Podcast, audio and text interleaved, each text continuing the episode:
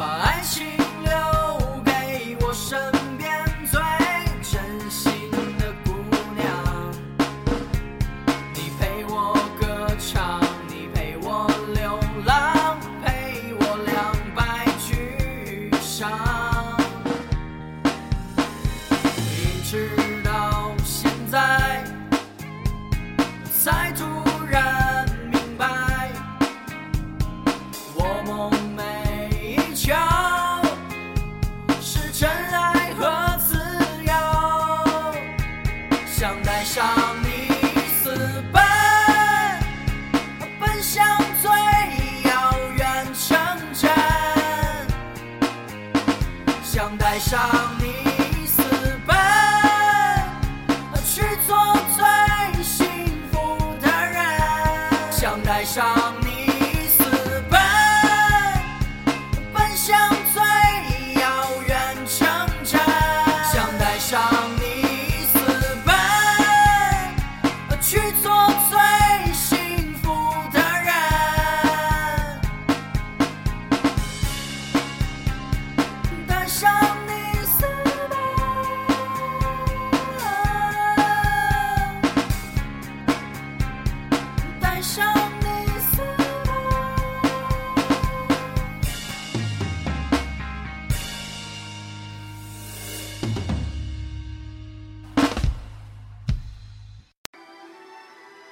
有些事是不可以开玩笑的，比如喜欢一个人。小兔收到一条短信：“我不喜欢你了，再见。”不再喜欢你的小熊。小兔红着耳朵把手机递给妈妈看：“妈妈，你看，小熊不喜欢我了。”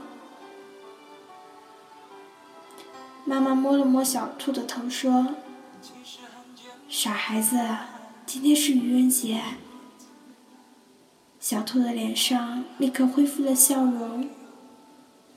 小熊这个坏家伙。妈妈问：“那么你现在准备怎么做呢？”小兔摆了摆毛茸茸的耳朵说：“我当然也要捉弄它一下啦。”妈妈微笑着点头说：“好的。”小兔给小熊发了一条短信：“真巧，我也不再喜欢你了呢。再见，不再喜欢你的小兔子。”发完短信后，小兔蹦蹦哒哒的继续去做胡萝卜派了。小兔善良而单纯，他的心里只有小熊，以至于忽略了很多事情，比如小熊现在所在的地方其实已经是四月二日了。也就是说，这并不是一个玩笑。兔妈妈用她自己的方式，帮自己的女儿保住了该有的尊严。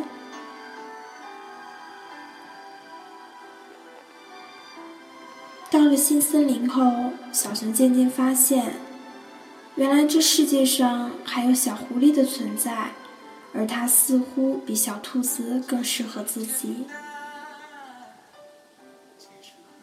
小熊觉得自己不再喜欢小兔子了，可是又怕自己笨拙的样子会被小狐狸嫌弃，于是。他特意选择了在四月二日给小兔子发分手短信。他知道小兔子收到短信的时候是四月一日，这样一来，万一自己追求小狐狸失败了，还可以用开玩笑做借口，重新和小兔子在一起。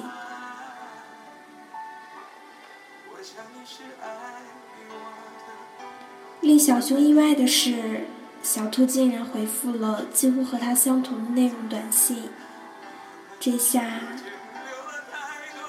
小熊反倒有些紧张了。他突然分不清小兔子的回复到底是开玩笑还是真话。小熊的计划被打乱了。他追求小狐狸的时候，不知道为什么，总会想起小兔子回复的短信。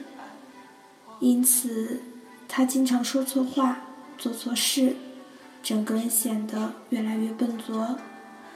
最终，小熊还是被小狐狸嫌弃了。他决定回到小熊身边，于是他又给小熊发了条短信。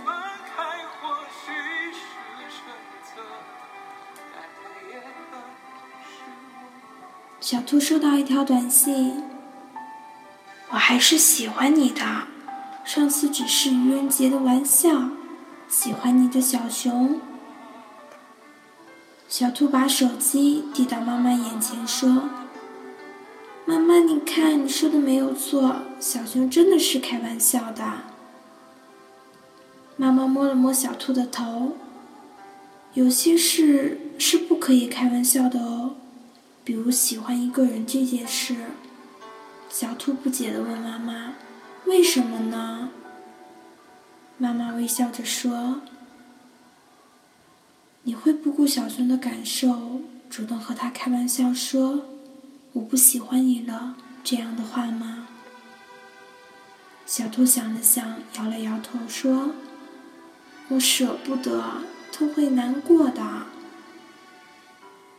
妈妈点了点头说：“对呀。”可是为什么他舍得让你难过呢？小兔看看妈妈，眼睛微微发红。妈妈摸了摸小兔的头，说：“别难过，我的宝贝。当初你回短信的时候，小熊回复你了吗？”小兔摇了摇头，说：“没有。”妈妈说：“所以你看。”我的宝贝，你不喜欢小熊了，他一点也不难过。那么他不喜欢你了，你为什么要难过呢？小兔想了想，点了点头，说：“嗯，我明白了，妈妈。”妈妈微笑着说：“答应我，宝贝，有些事是不可以开玩笑的。”比如喜欢一个人这件事，小兔用力的点了点头，给小熊发了条短信：“我也我不喜欢你了，我再也不喜欢你了，再见，不再喜欢你的小兔子。”